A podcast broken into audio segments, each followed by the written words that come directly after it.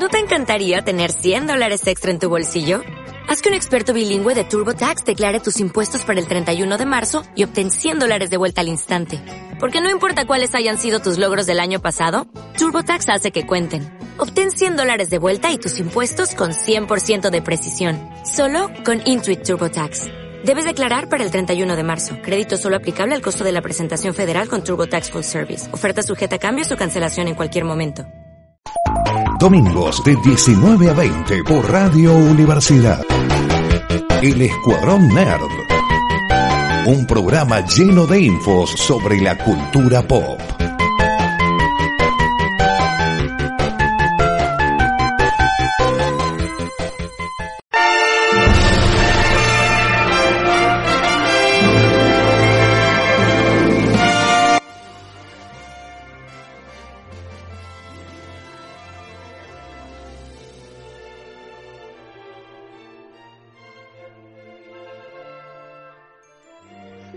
Nuevo programa del Escuadrón Nerd aquí por Radio Universidad en el 94.7, donde lo vamos a estar acompañando con una horita de noticias del mundo nerd, cine, serie, película y videojuegos, o tal vez no. Mi nombre es Emiliano y me acompaña en señorita Noelia Martínez.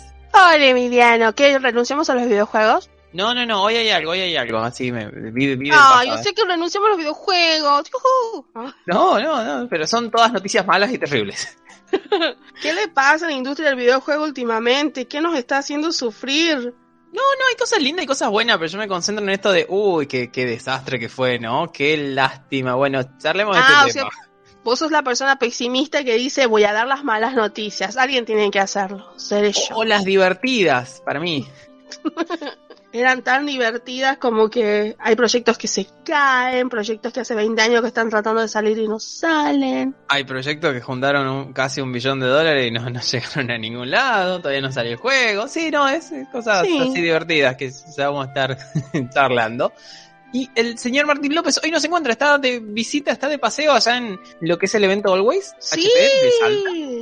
Deberemos decir que es nuestro enviado, es nuestro es nuestra lechuza oficial.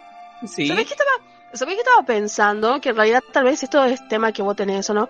Viste que una inteligencia artificial eh, dio el cast para la versión live action de la, de la leyenda de Zelda.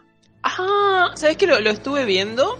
No, no sabía que era una inteligencia artificial. Vi lo- las imágenes, los fanmade.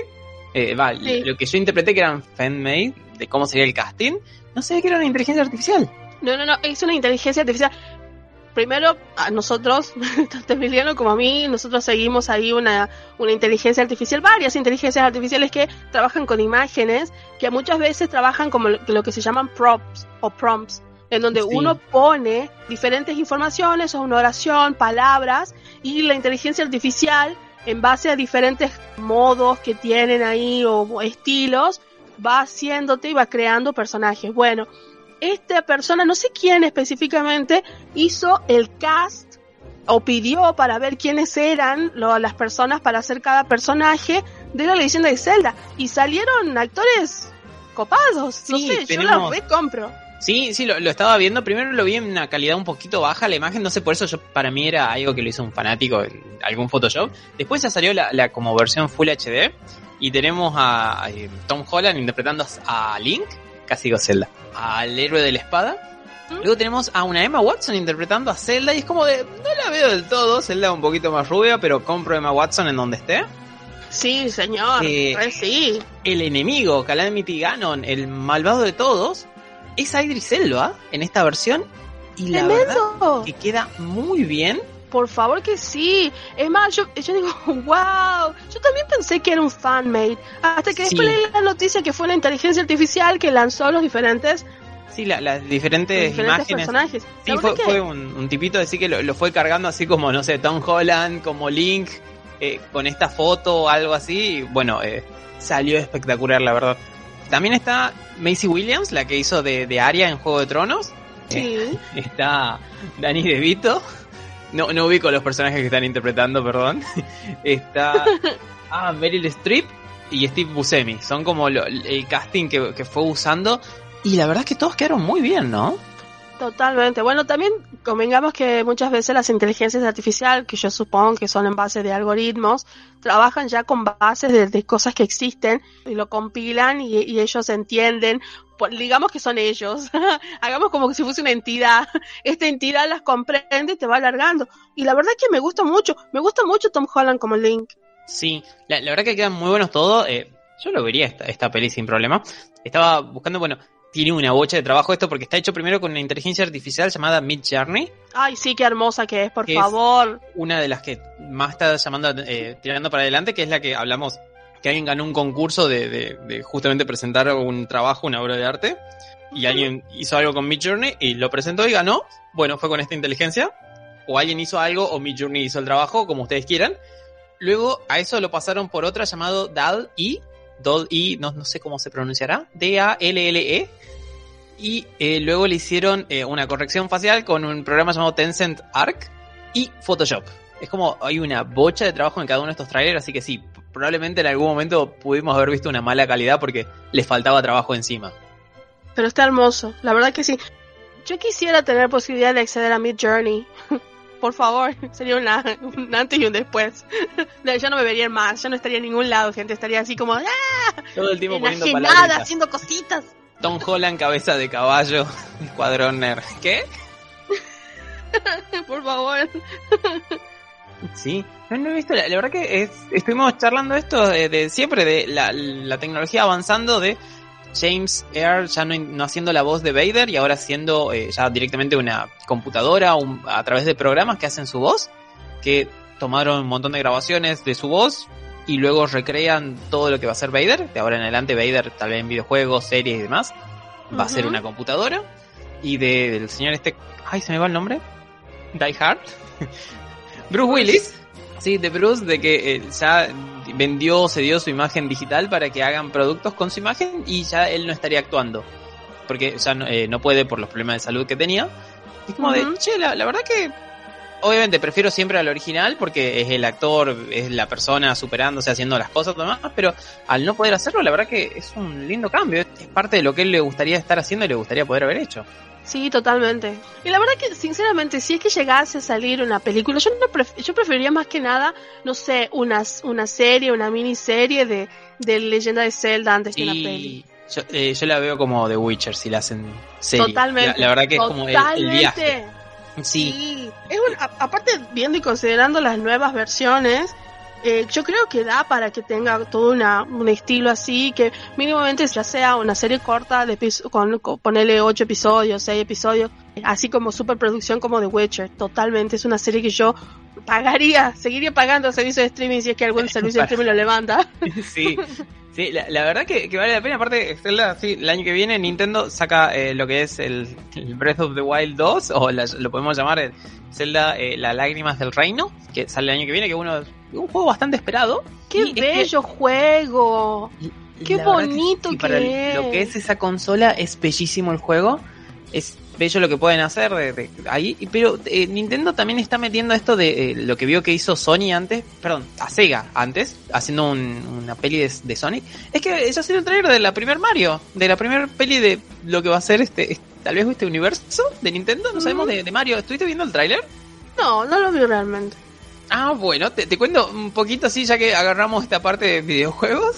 De, de, casualidad, no estaba planeado. Esta no era la noticia que yo traía. Perdón.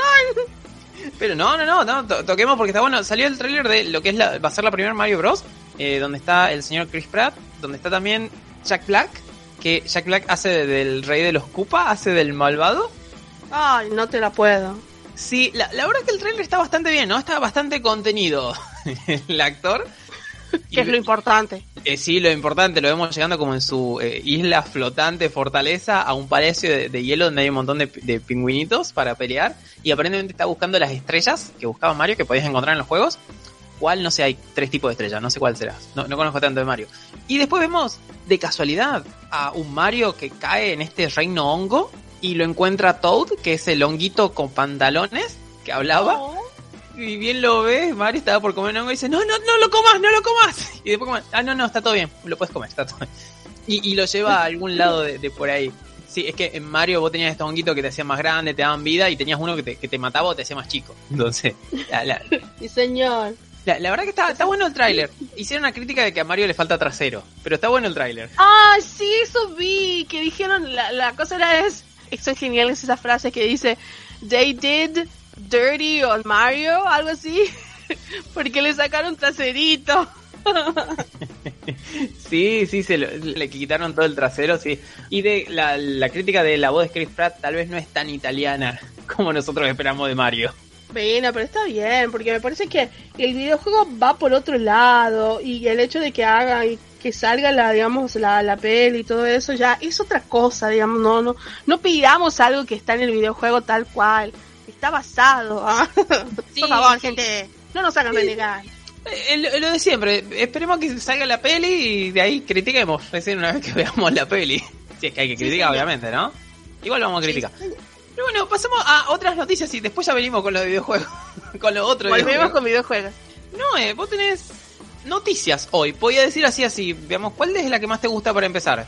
Quiero empezar con algo que me llama muchísimo la atención. Cuando hay algo de relacionado al libro, yo estoy reprendida, aunque tal vez no haya leído el libro todavía.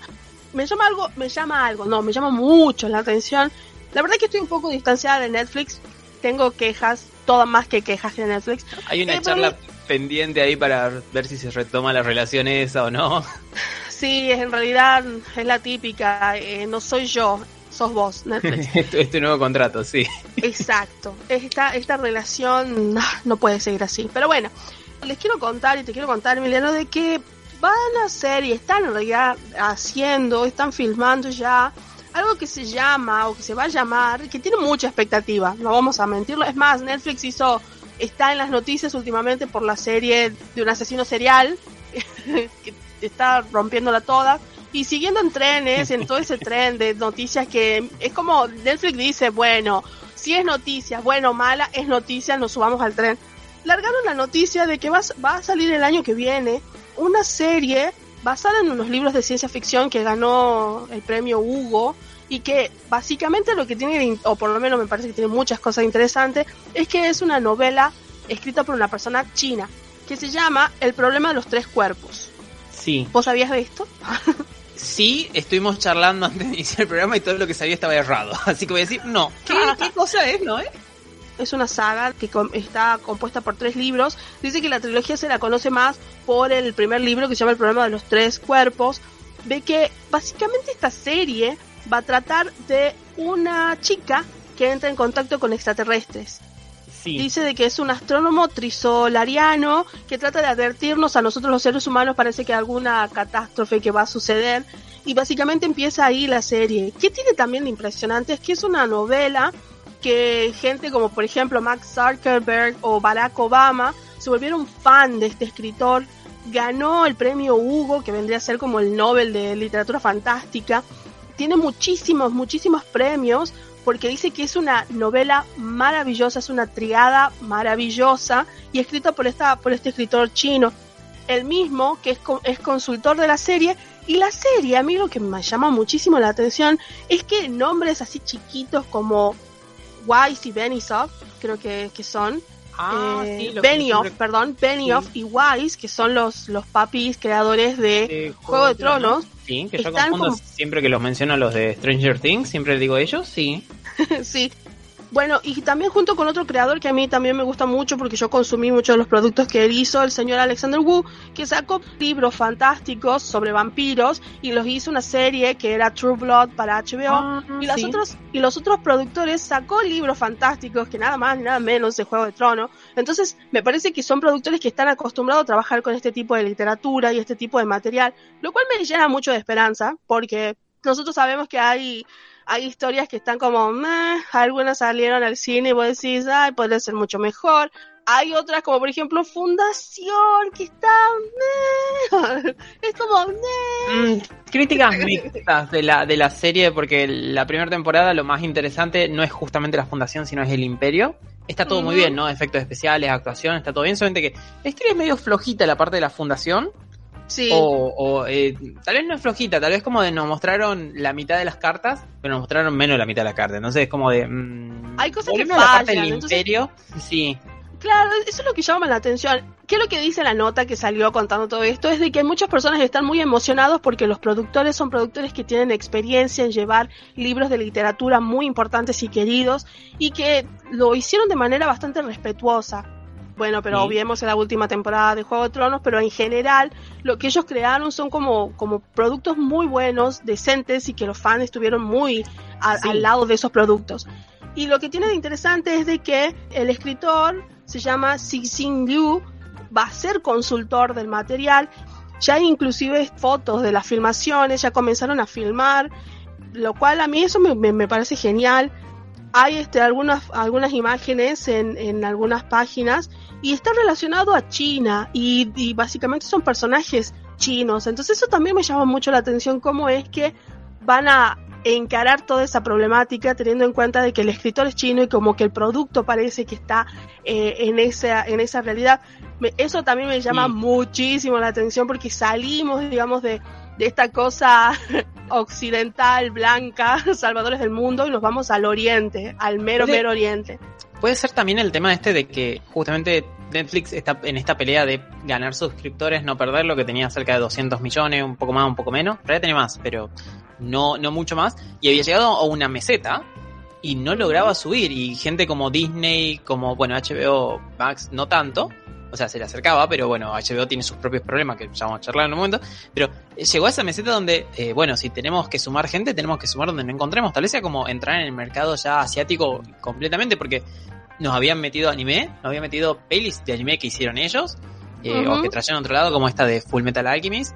Nos habían puesto, bueno, lo, lo de Sailor Moon, obviamente, eh, Dragon Sí. Ball, le, traer Evangelion, pero eh, también había metido lo que eran eh, dramas coreanos. Vos no estuviste contando una bocha de dramas que ellos empezaron a traer, de también sacarla de buscar una segunda temporada del Calamar, de, no se llama el Calamar, el juego de calamar el juego de calamar, muchas gracias. Es como de, che, tal vez hay que como patear la puerta y entrar en China, porque hay un billón de personas en China. Es como, Sí. tal vez podemos encontrar unos cuantos cientos de millones ahí que nos pueden entrar al producto. Por ejemplo, algo que me llamó la atención también es de que, bueno, eh, algunos actores son, por ejemplo, Eiza González, Benedict Wong, John Bradley, Liam Cunningham, Jonathan Price. Tanto Liam Cunningham como Jonathan Price son este, actores que estuvieron en Juego de Tronos. Benedict Wong, o sea, nuestro, nuestro Sorcerer Sí. Supreme. Sí, el, el Este. Wong justamente de Marvel, eh, hay uno que estuvo en Piratas del Caribe ahí de lo que estuviste mencionando. Claro, entonces me parece que le están poniendo, le están poniendo su, su dinero y me llama la atención y ojalá, ¿sabes qué? Tengo muchas ganas de leer estas novelas. Quiero verdad- buscar estas novelas, por la favor. verdad que sí, te empezaste a decirla y, y una página acá de Argentina me la está tirando en todos lados porque googleé algo un poco y como de, Sí. no la querés comprar, llega mañana a tu puerta. Sí, por favor, compra dos, una para vos y una para mí. Que llegue mañana. Te, te cuento una cosita, vos dijiste un momento, mencionaste una civilización, los trisoleños, ¿cómo es el nombre? No, pero no es, no es trisoleños. ¿Qué, qué, qué Era- muy esto? parecido. No son del Caribe, no son del Caribe del espacio. Son trisolarianos. Trisolarianos, gracias. Sí, te, te cuento, lo que sí sabía de esto es que el problema de los tres cuerpos es algo de- que estudia de la gente de, como Stephen Hawking y demás, que es referido a la atracción gravitacional que tres cuerpos ofrecen entre sí y cómo se produce eso. Yo supongo que hacer trisolarianos deben ser porque tiene tres soles en su sistema solar, o sea que ¿Mm? son aliens posta que nos vienen a ayudar. Yo quiero leer esos libros, por favor. Y me encanta el hecho de que estemos hablando de, de un escritor de ciencia ficción de China, del- del- del Oriente. Hay muchísimos, hay muchísimos escritores muy copados. Yo muchas veces escucho de ellos en los dramas coreanos que, que veo en las pelis japonesas o inclusive sabemos que los japoneses son muy copados en crear ciencia ficción, así que no nos sería extraño. Me parece que es territorio conocido para nosotros que nos gusta mucho este tipo de productos, pero está bueno ver que, un- que una empresa como Netflix trate de hacerle, no sé, honores y que ojalá, ojalá sea buena. No tiene fecha de estreno, pero va a salir el año que viene. Mira vos, sí, ojalá que salga. Va, está interesante esa parte. Es... Estamos en esta época que charlamos desde el año pasado anterior, estamos en el renacimiento de la ciencia ficción. Como denle Sí. para adelante con de todo. Y va a haber una. Es hermoso. Me parece que aquellas personas que no se alimentan y aquellas personas que no leen ciencia ficción, le están, ¿qué le, qué le pasa a su vida? ¿Qué les hacen? ¿Qué les pasa? Dígame, ¿quién, quién les pegó de niños? Porque aquel que no leyó, claro, aquel que no leyó algún clásico de ciencia ficción, vos te hacés llamar lector, me ofendo. Ah, No, bueno, es como a todo el mundo. Hay gente que no le gusta, está todo bien, pero te tiene que gustar. exacto. Sí, y también, también estaban hablando de una posible serie de Blade Runner 2099 para Ay, ojalá, por Amazon favor. Prime Video, pero sí, está muy muy en el en el horno, ni siquiera lo abrieron, lo sacaron del paquete, esto por eso no lo, no lo traje. El director era Riley Scott, el de la original. Ajá. Sí, me parece que él iba a estar metido, pero todavía es como está muy adelante en el futuro. No dijeron La nada, iba a ser para Amazon, sí. Sí, la verdad que, la- que lamentablemente uno de los productos que Ridley Scott le puso dinero y estuvo como muy involucrado, que es Raised by Wolf, no tuvo el mejor de los finales, no tuvo el mejor de los... No fue como muy querido por los fans, No, creo que, no sé, aparte de vos y yo, no sé quién más lo vio. sí. Tres personas en Argentina y éramos nosotros dos los que lo veíamos dos y, y el segundo le sé que alguno de los dos repitió el episodio sin querer. Claro, ponerle. Entonces me parece que ojalá que si es que llegase a armar algo, sea copado y que le haga honor al semejante producto.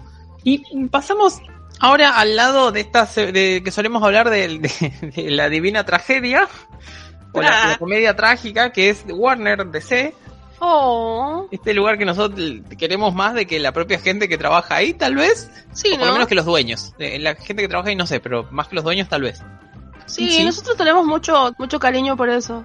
Sí, sí, la verdad que tenemos más cariño que le trabajan ahí. Bueno, este, todas las semanas DC da que hablar, DC siempre nos trae alguna noticia. Normalmente no es ¿Te puedo buena. contar una cosa? A ver, sí. Vi a un comediante que él siempre le gustó Batman y que sabe que Batman le cambió la vida. Sí. Pero él se dio cuenta, él se dio cuenta de algo a muy temprana edad y toda la gente decía que era una tontera y bueno, ahora es parte de- del set de comedia que él hace. Una cosa que él siempre llamó la atención es de que Batman se mimetiza con la noche, como el caballero de la noche.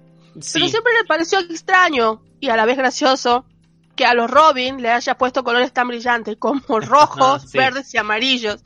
Y es como, él siempre pensó, entonces, si hay un villano dice, no, no sé dónde está Batman, pero hey, ahí está Robin. Y dice, vamos por cuatro Robin, gente. O sea, hay algo acá que no está bien.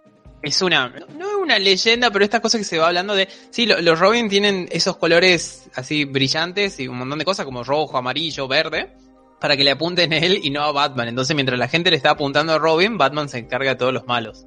Claro, es como, tienen razón. Es como, uh, no sé qué vamos a hacer. Bueno, matemos a Robin. Ahí está, ahí lo vemos. La, la verdad pasa así. No hemos perdido cuatro Robin, creo que hasta el momento solo uno, y tampoco era como muy querido que digamos. La verdad que no.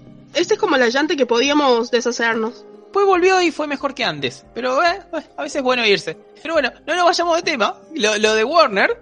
eh, to- todas las semanas nos trae noticias. Bueno, hay una noticia ah, que entre comillas copada. Que bueno, que van a adelantar Dune unos, unos cuantos días, unas cuantas semanas.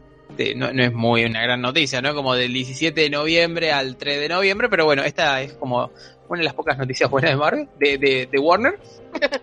Lo que se estuvo hablando esta semana es que Cartoon Network desaparece. ¿Qué? Sí, Cartoon Network, la, la señal donde veíamos, veíamos dibujitos, desaparecerá. Todavía no se sabe bien la fecha, pero está pronta a desaparecer, por lo que fue esta unión que charlamos hace tiempo entre Discovery, Warner y Warner, bueno, tiene parte de DC. Va a desaparecer el canal. Aparentemente se va a unir con lo que es Warner Bros. Animation. Entonces, como todo el contenido de Cartoon pasaría a Warner.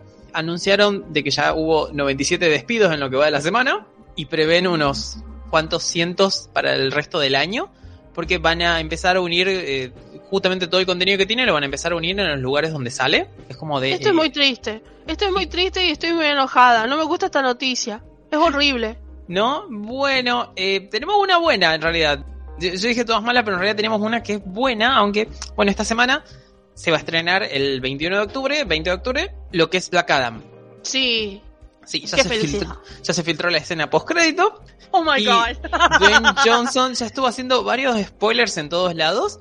No pude ver la escena porque la, la vol- la sacaron de todos los sitios donde yo quise verla. Vi imágenes parecidas a la escena, así que no puedo asegurar nada hasta que supongo que esta semana veremos la peli. No me digas que es esa escena de que alguna vez estuvimos conversando que tal vez cabe la posibilidad, tal vez, no sé, sea así como, uh, uh, vuelve Henry. Decime que sí. Eh, bueno, The Rock lo dijo como tres veces ya esta semana, así que sí, esa es la noticia. De que, de que volvería... Está bien, está bien, voy a dejar ir Cartoon Network. Gracias. Gracias, Blacada. Prendanle fuego a ese canal. El sacrificio Sí, que tenemos que ¿Cartoon hacer. ¿Qué? ¿Cartoon qué? ¿Henry vuelve? Sí, bueno, Black Adam, eh, Black Adam, perdón. Lo tomé por personaje. Dwayne Johnson, el actor que antes se conocía como The Rock, que ya dijo que no quiere que le digan The Rock, estuvo entrenando en el gym y dijo que él estaba muy fuerte, no sé qué, y que nadie de este mundo podría vencerlo. No sabemos de otro, y como de, mmm, qué raro. Y después en una, en, creo que una van premiere así dijo, bienvenido a casa, hermano, y dijo Superman. Así que bueno, este, aparentemente ya vuelven. No, nos falta ver la peli para saber si es realmente es cierto. hermoso este momento. Quiero agradecer a Dwayne. A todo lo que mandaron Twitter para el Snyder Cut. Gracias, aunque hayan sido bots. Gracias igual. Sí, no se sabe si fueron bots o no, porque esa investigación dada por los Rolling Stone aparentemente estuvo pagada, lo que es la, la publicación del artículo, así que es complicado. Lo dejamos ahí. Todos eran bots. Eh, no, no, la, la investigación que decían que era bots también fue comprada, ¿no? Por eso como, pueden que hayan sido bots, pero también puede que haya sido mentira la investigación. ¿No es hermoso? Sí, Lo- la noticia que es que, bueno, en estas primeras, eh, lo que son ya la- las primeras avant premiere en el mundo y demás, no están dando un visto tan bueno como esperaba la gente de Warner, como esperaban por Dwayne Johnson, por esta peli que viene hace más de 10 años dando vuelta. Tenemos que esperar y verla Ah, porque, no. eh, sí, están, críticas son bastante divididas entre los fanáticos. Así que bueno, esta semana la vamos a ver y vamos a contar un poco más de esta peli. Y lo último así mm, cortito que traigo de del universo de, de Warner es un poco de caos de nuevo. Y es que volvió Ezra Miller a los sets de Warner, estuvo grabando Ay, free no. shoots para lo que va a ser Flash, que se va a estrenar, vaya uno a saber cuándo, ya que se movieron todas las fechas. Creo que Shazam 2, eh, Furia de los Dioses, la última que se estrena este año, y Aquaman y Flash fueron patear el año que viene. Wonder Woman todavía no tiene ni fecha ni nada. Entonces, eh, no sabemos qué va a pasar con eso, en esos lados. Pero bueno, Ezra ya volvió a grabar. Estuvo grabando varias escenas, aparentemente, de lo que va a ser una reestructura de la peli. Aparentemente al señor eh, Michael Keaton cada vez le queda menos metraje como Batman en todas las producciones porque lo sacaron, o sea, cancelaron la peli de Batechica que él tenía ahí. Las escenas de Ezra, aparentemente, de, de Aquaman, perdón, como Flash iba a salir antes y no salió, la reemplazó y la hizo Ben Affleck, que también charlamos y que eh, nos gusta que esté Ben Affleck, pero malo por Michael Keaton que le sacaron un papel. Cada, cada vez va quedando un poquito menos de Michael Keaton y bueno, Ben Affleck aparentemente es, más Batman que antes, pero eh, tampoco estamos cerca de ver su, su actuación. Ay, por favor. La verdad que, que Warner. Warner sigue bien. Hey. Sí, sí, no, es, es un hermoso lugar para ir a trabajar, suerte. eh. Bueno, estamos en ese momento de DC donde no sabemos qué pasa. Lo bueno es que Doom Patrol 4 y Titans temporada 4 te van a salir en algún momento, esos sí están confirmados. Sí, sí, sí, hay trailer y cosas los fans están muy contentos, así que, ¿sabes qué? Que me sigan haciendo de calidad un patrol y yo sigo siendo feliz. La verdad que, que sí, esperamos eso y tal vez una segunda de, de Peacemaker. Sí, Uh. por favor. Algo, Tremenda serie. algo también bizarro por ahí. No, eh, vamos a una pausa y ya volvemos con más Escuadrón. Ok. Los domingos de 19 a 20. Todo lo que necesitas saber de cómics, pelis, series, libros, videojuegos. En el Escuadrón Nerd por Radio Universidad.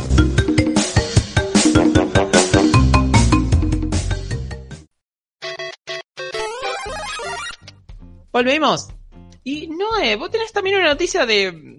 Tenés una feliz de un casamiento y después una de puteadas que está relacionada al mundo del cómic. ¿Cuál querés? Podemos, podemos empezar por, ya que estamos en el mundo de cómics. no sé, no sé qué, no sé qué sentís vos, no sé qué te pasa a vos con este creador. Yo lo respeto muchísimo, la verdad que las piezas, las, las, el arte que hizo, las historias que mandó, son una maravilla. Yo, yo podría decir, bueno, señor, pero nosotros sabemos lo particular que es, que también está relacionado con el, con Zack Snyder, la verdad. Sí, es el señor Alan Moore que creó obras que después se adaptaron a otras cosas que fueron bastante copadas, porque eh, una versión de Constantine es la que él hizo, eh, o sea, él escribió cómics de Constantine, luego eso hicieron la, la peli, también hizo B de Vendetta, Watchmen, hizo de Batman, hizo la parte eh, de Killing Joke, que Sí. son grandes historias de, man- de Batman, de todos son universos donde es todo un desastre o donde pasó un gran caos en el medio. Sí, Pi. Y vemos a los superhéroes o los personajes de turno que hay ahí sobreviviendo, eh, bancándosela como pueden. Sí, que Sí. es un rarito el señor porque le gusta mucho el misticismo, las cosas extrañas, la magia, y en la vida diaria también, ¿no? Sí, él tiene, una, él tiene una forma muy peculiar de ver el mundo. Yo creo que él fue uno de, te podríamos decir que es todavía uno de los que siguen vivos, de aquellos que en aquella época psicodélica de la de los años 60 por ahí, estaba muy a favor de las, de las cosas místicas que creó Alistair Crowley personaje que muchos artistas del rock lo tenían en mucho en estima y le dedicaron letras y qué sé yo. Pero más allá de eso, la visión que él tiene del mundo, él siempre fue muy muy crítico en el del mundo en el que vivimos y no y digamos que sigue siendo muy crítico y él como que tiene una, una, una mirada muy peculiar referido a lo que es el mundo del consumo él básicamente cuando viendo lo que iba a pasar con Watchman y con todas sus producciones, él dijo, no digan que son producciones mías, por favor, no, no me pongan, no me pongan a mí, yo no quiero saber nada. No sabemos si paga, le pagaron o no, yo quiero creer que sí. imagino que sí, pero, eso de, de, desconocer la obra y después atacarla, decir, no vean eso, es una cagada, lean el cómic. Claro, cosas así particularmente. Es como que él siempre fue muy crítico, no es algo nuevo. Él siempre fue muy crítico del universo, de los universos cinematográficos que están basados en cómics. Tanto así que bueno, salió a decir, la verdad es, lo quiero, lo quiero, porque no sé, capaz que hay algo de verdad dentro de lo que él dice. Dice que la infantilización del cine de superhéroes puede ser precursora del fascismo. Eso salió a decir esta semana que pasó. Ah. Tranqui, tranqui. Sí. No sé. Dice que los grandes mayores contribuidores de todo esto es Marvel y DC, DC en menor escala, pero Marvel en mayor escala. Entonces él considera que toda esta idea de hacer este emocionalmente subnormales, dijo. No. Ok, está bien en base a lo que él suele decir siempre, ¿no? Pero es como de, no, ¿qué pasó? Señor Moore, ¿qué me está diciendo? Bueno, sí, está enojado.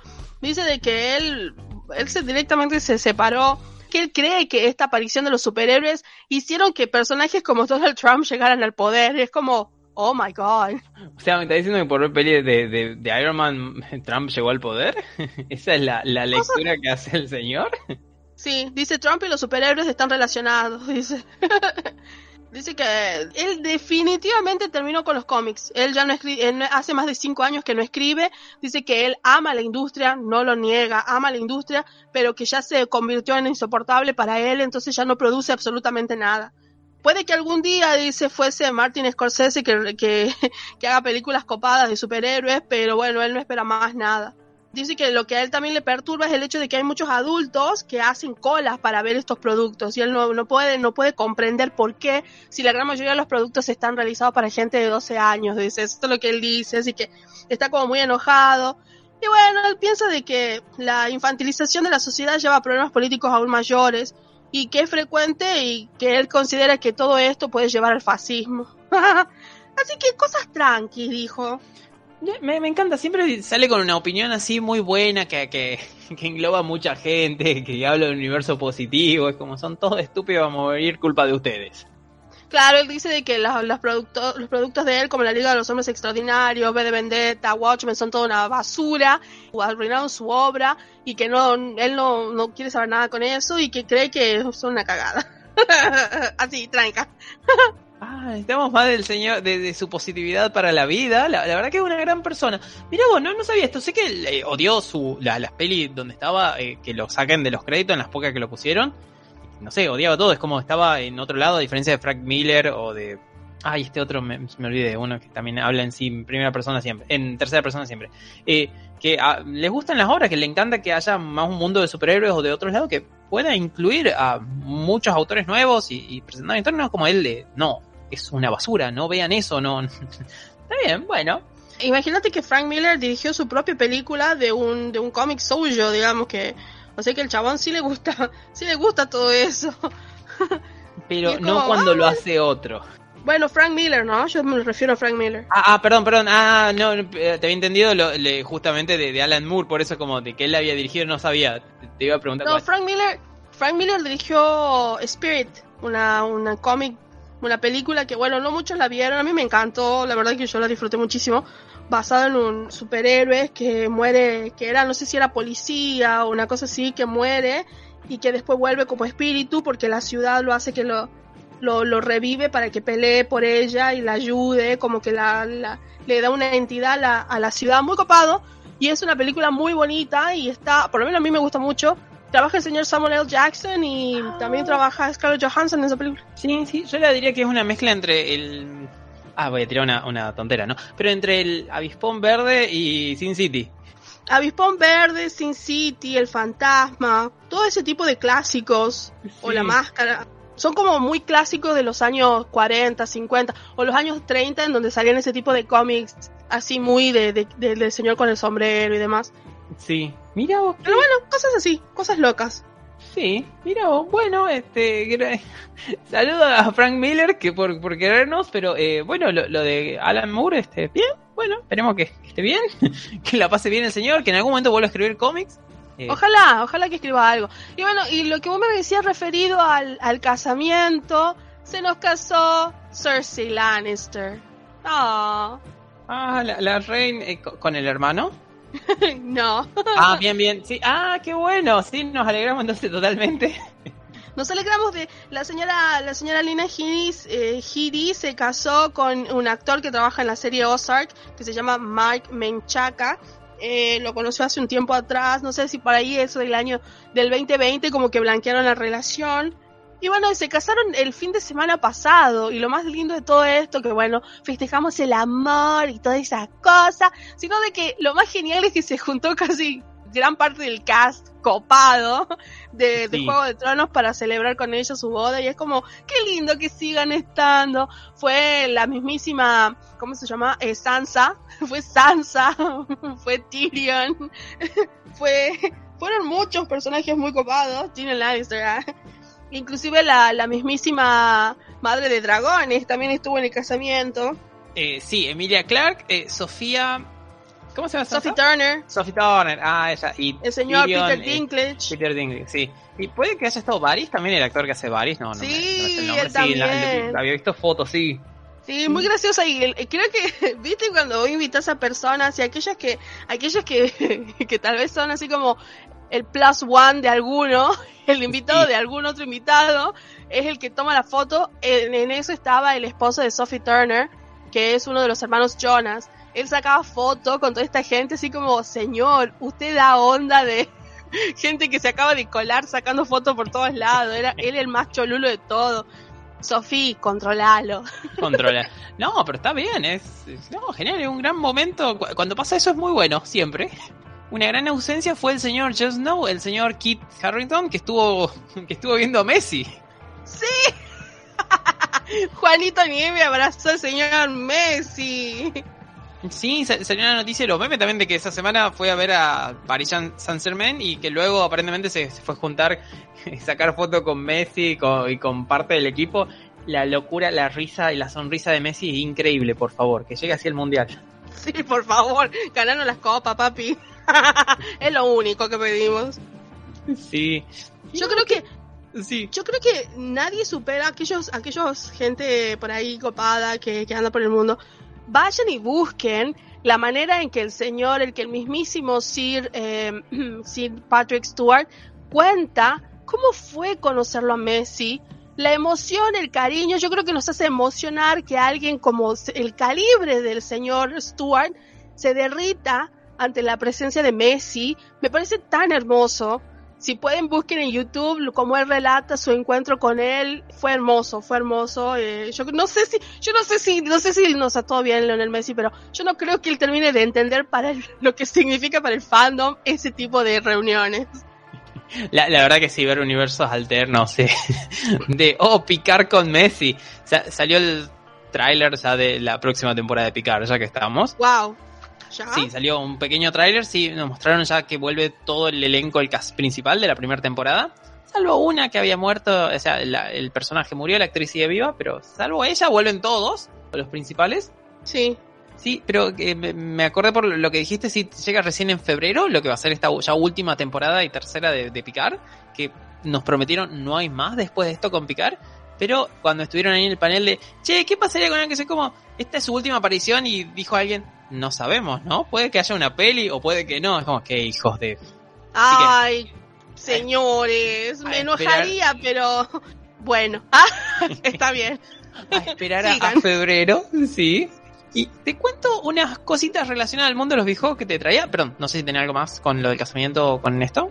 No, nada. Ah, no, que el, el casamiento fue eh, así como súper tranqui. Alquilaron una villa en Italia y todos viajaron re tranqui. Un chef estuvo haciendo toda la comida que se sacó foto con el señor Peter Dinklage, eh, así re tranqui todo. Imagínate, re humilde, re pobre. Ay, podría, podría haber sido mejor, pero bueno, qué sé yo. Una villa en Italia, sí. No, ¿Nos pueden invitar? Gracias. Esperamos la invitación para el próximo casamiento de, Juego de Tronos. Sí, por favor. Pero eso, eso nada más era. Sí. Eh, gracias, no es una noticia bastante interesante, la verdad, que bueno. Me llama la atención que no haya estado eh, Martin ahí incluso. Y no, o que lo hayan invitado o algo. ¿Cómo, perdón? Yo lo único que quiero es que el señor Martin me termine la saga de libros. No me haga seguir esperando. Que estuvo muy contento y estuvo alabando al señor, eh, al, al señor Patty, Patty Considine, creo por el personaje de, del rey de Viserys, estuvo muy contento, yo creo que... En la nueva Casa de Dragón, donde él hace justamente como, no sé si es productor o también guionista o solo productor, pero sí, estuvo, él dijo que su personaje, que la, actuación que él hizo de Varys era mejor que el Varys que él había escrito. Sí, sí, la verdad es que estaba muy contento. Eh, mira, yo lo único que espero es que el señor, que el señor este me siga, me siga escribiendo los libros, me termine los libros. Yo voy a ser muy, muy feliz en el momento que esto suceda. Así que esté o no en el casamiento, es como que. Yo creo que también estuvieron los productores. Sí, no, imagino que deben haber estado Sí, a, George Martin le, hicieron esta semana, un, la semana anterior, perdón, un, eh, un pequeño boicot así en internet en varios lados porque sacó un libro que no estaba relacionado a Juego de Tronos y un libro que tenía inclusión o que tenía varios personajes que normalmente nos, varios, sí, personajes que representan a, a minorías o a mayorías que no se les suele dar mucha voz ahí y los, le saltaron al cuello de ¿por qué haces esta basura y no nos traes la, la cesta de Juego de Tronos? ¿Qué pasó? Lo, mismo de siempre que pasa con, con los haters. Ay, malditos sean los fans. Sí, ya vamos a hablar de eso. Sí, sí, porque esta semana se estrenó el final de, del Señor de los Anillos, de la serie de los Anillos de Poder. Hablando de haters, eh, lo vamos a hablar la, la semana que viene, ya así haya tiempo para que todos veamos, estemos al día. Y estemos con nuestro, nuestro querido elfo, Martín. El, señor Martín López que fue perdido, se fue con su armadura y nos conoció mientras, mientras estábamos bailando en un claro. Eh, así que bueno, como Celeborn lo, lo veremos volver la semana que viene, espero, supongo, tal vez. Y te traigo noticias de, videojuegos, no, eh, de, de, cosas que pasaron, pasarán y no volverán a pasar. No, te traigo cosas de videojuegos, eh, primero así como para ya tomarlo y así no me olvido. Hay dos juegos gratis en Epic Games Voy a empezar por un llamado Darkwood, que es de terror, de, parece de tercera persona visto desde arriba. Se ve lindo, se ve lindo. Es como una sorpresa porque no estaba anunciado. Está en epicgames.com, los dos pueden descargar gratis. Está este Darkwood, que es de terror. Darkwood, que es de terror. Y el otro es. Ay Dios. Toy Jam and Air Back in the Groove. Como Toy, Jam y Air eh, de vuelta en el groove, de vuelta con lo groovy se me pasa totalmente por arriba. Parece un juego bizarrísimo con un personaje que parece Patricio Estrella de, de Bob Esponja. Ah. Desconozco de qué trata. Eh, sé que hay un público que le encanta este juego que estaba eh, emocionado de la semana pasada que lo anunciaron gratis. Así que pueden ir y cambiarlo. Como, no entiendo a dónde van, pero está bien, perfecto. Veamos. Hay un público para esto, sé que no soy yo, así que está ahí, vayan, eh, no, no, se lo pierdan porque está gratuito. Y noticias de videojuegos. hay dos cosas que normalmente solemos charlar siempre de lo que fue el fracaso de, eh, o, la novela que fue Cyberpunk 2077. Sí. De el que charlamos que iba a salir en 2019, luego se pateó, terminó saliendo en algún momento del 2000, estamos en el 22, salió en el 21 o 20, a final del 20, inicio del 21. Fue un desastre y luego con el tiempo eh, lo, reconstruyeron eh, y está bien. Es como, era un fracaso, pero lo, lograron salvar y terminó siendo un gran producto y la verdad que el resultado que dio final está muy bueno. Tuvo una serie en Netflix, una serie animada, que eh, lo volvió a poner como el videojuego más vendido en, este 2022, desde que salió la serie. Lo, cual para un juego que eh, recibió las peores críticas, que hundió al estudio económicamente, es algo... No es, es algo muy atípico esto, ¿no? no suele pasar muy seguido. Bueno, eh, anunciaron de que va a haber un. al principio dijeron no, va a haber un DLC, vamos a arreglar un DLC, un contenido, una misión, unas misiones extra, un contenido descargable. Vamos a arreglar las cosas del juego y muere ahí. Nunca más volveremos a tocar este nombre. Luego de lo que pasó este año, dijeron eh, no, no saben qué, vamos a hacer una continuación del Cyberpunk. Aparte vamos a traer otro juego de la saga Witcher y luego otro más. El estudio este sí, sí, de Project Red, los polacos estos, anunciaron ya que están trabajando en tres juegos para eh, de acá al futuro cercano, en los próximos 5 a 10 años. Esperemos que suceda eh, y creo que por lo menos lo que atribuyen es que mucho tiene que ver con el éxito de Netflix, de eh, la revivida que metió Cyberpunk 2077 y The Witcher, la saga de juegos, con la serie de Netflix. dijeron que es increíble. The Witcher ya había sido un éxito, pero desde que Henry Cavill le dio la piel a, a Gerald, fue todavía un éxito más grande. Volvió a estar como de nuevo entre los primeros lugares de la venta en Steam y de los juegos que más estaban jugando en ese momento, gracias a lo que fue el impulso de la serie de, las pelis. Así que bueno, es bien para Netflix, bien para CD Projekt Red y bien para un montón de gente que conserva el trabajo, a diferencia de, de lo que pasó en Warner. Sí, loco, qué terrible. Sí, y te doy dos cositas más. Una que no charlamos eh, hace dos años, porque nunca llegó para acá, para Argentina, se llama Stadia, que es... Ay, es hermoso esto. Es un proyecto de Google donde vos vas a poder jugar a videojuegos sin necesidad de tener una computadora que se banque el videojuego. Debo decir sí. que nosotros venimos hablando de este proyecto ya hace como tres años. Sí, pero en el último año no charlamos nada porque nunca llegó para América Latina. Entonces, si vos querías jugar, tenías que hacerte un. tenías que, obviamente, pagar por el producto, luego eh, usar alguna manera para enmascarar tu, dirección de, internet parezca que vos estás jugando en otro país, eh, de Europa o de eh, América del Norte, y te andaba un desastre porque funciona lejos la conexión. Pero bueno, el servicio este, el querido servicio Stadia esta semana, perdón, hace dos semanas anunció que bueno, empezaba a repartir unos joystick que estaba práctica, que estaban haciendo, que había demorado un tiempo la producción, qué sé yo, y la semana pasada dijeron, cerramos Stadia, nunca más vamos a tener nada más, cierran el 2023, no, no funcionará nuestro servicio, no seguirá funcionando. Ellos tenían esto llamado gaming por, por cloud. O sea, había una red, una computadora en algún lado que tenía los juegos, no sé, vos te conectabas a esa computadora y esa computadora lo corrías y vos lo veías en teoría en tu, ya sea o tu televisor que se podía conectar a internet y, y podía abrir un navegador, o en tu celular o en tu tablet o en tu computadora viejita lo podías jugar y si iba a jugar 4K iba a estar 60 FPS, no, no, no sucedió, no, no pasó así como esperaban. Aparentemente, entre comillas, nos dio muchas grandes tecnologías para trabajar en el futuro, pero este proyecto lo cancelamos, dijo Google. Y, oh, wow. y Stadia tenía varios estudios que desarrollaban videojuegos para ellos, que creo que había como 6, 7 que ya estaban trabajando y que algunos iban a salir este año, el otro año que viene, y la gente de, estos de estos estudios que estaba trabajando para, este, para Stadia, para Google, básicamente, se enteró de la noticia de la cancelación al mismo tiempo que nos enteramos nosotros, viendo Twitter y viendo las noticias en internet de cancelamos Stadia y no hay más. ¡Qué tremendo! Sí, sí, la, la verdad que es un golpe para, para mucha gente. Es, es una eh, Google hace esto, de, es algo común en Google, de dar mucha guita, empezar a desarrollar un proyecto y en algún momento si ven que el proyecto no, no va a dar el resultado que ellos esperan o tienen otras, otros proyectos en el medio, es cancelarlo directamente, no hay problema, total, tenemos otras 16 tonteras ahí probando para, para ver a dónde vamos. Qué terrible.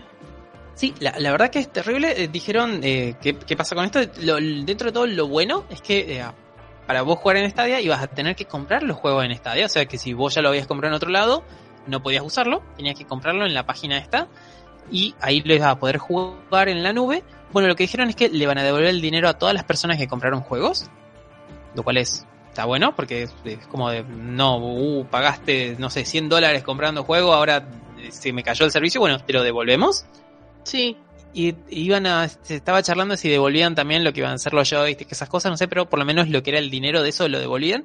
Y después algunos juegos, como en el caso del Cyberpunk 2077, si vos lo estuviste jugando en Stadia, y no sé, le metiste 50 horas al juego, desarrollaste tu personaje de tal manera, que sé yo, te van a permitir que lo puedas pasar a la partida de, de Stadia a otro servidor. Onda, que no hayas perdido todo tu, tu proyecto, tu desarrollo.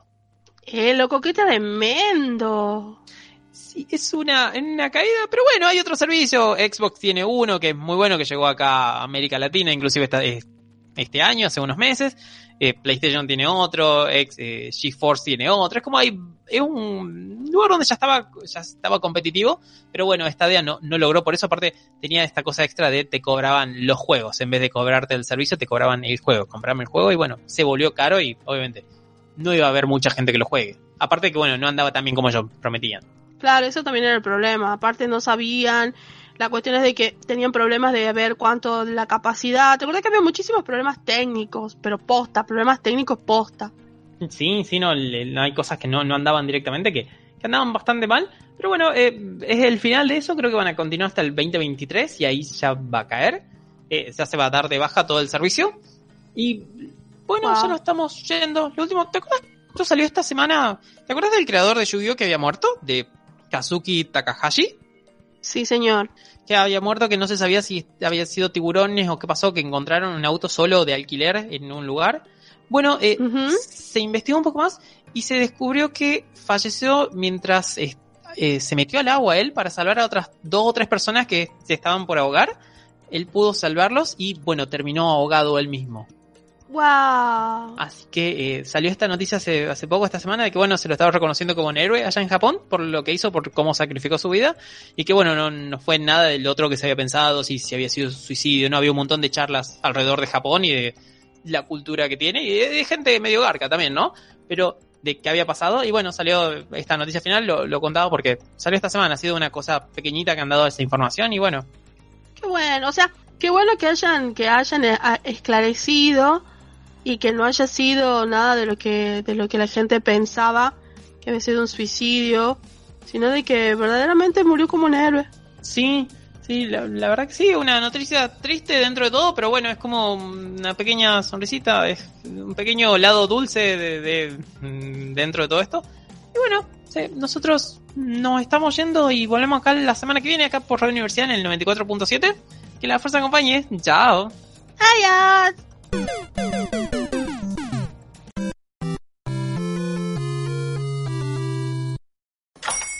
Hola, buenos días, mi pana. Buenos días, bienvenido a Sherwin Williams. ¡Ey! ¿Qué onda, compadre? ¿Qué onda? Ya tengo lista la pintura que ordenaste en el ProPlus app. Con más de 6.000 representantes en nuestras tiendas listos para atenderte en tu idioma y beneficios para contratistas que encontrarás en aliadopro.com. En Sherwin Williams somos el aliado del PRO.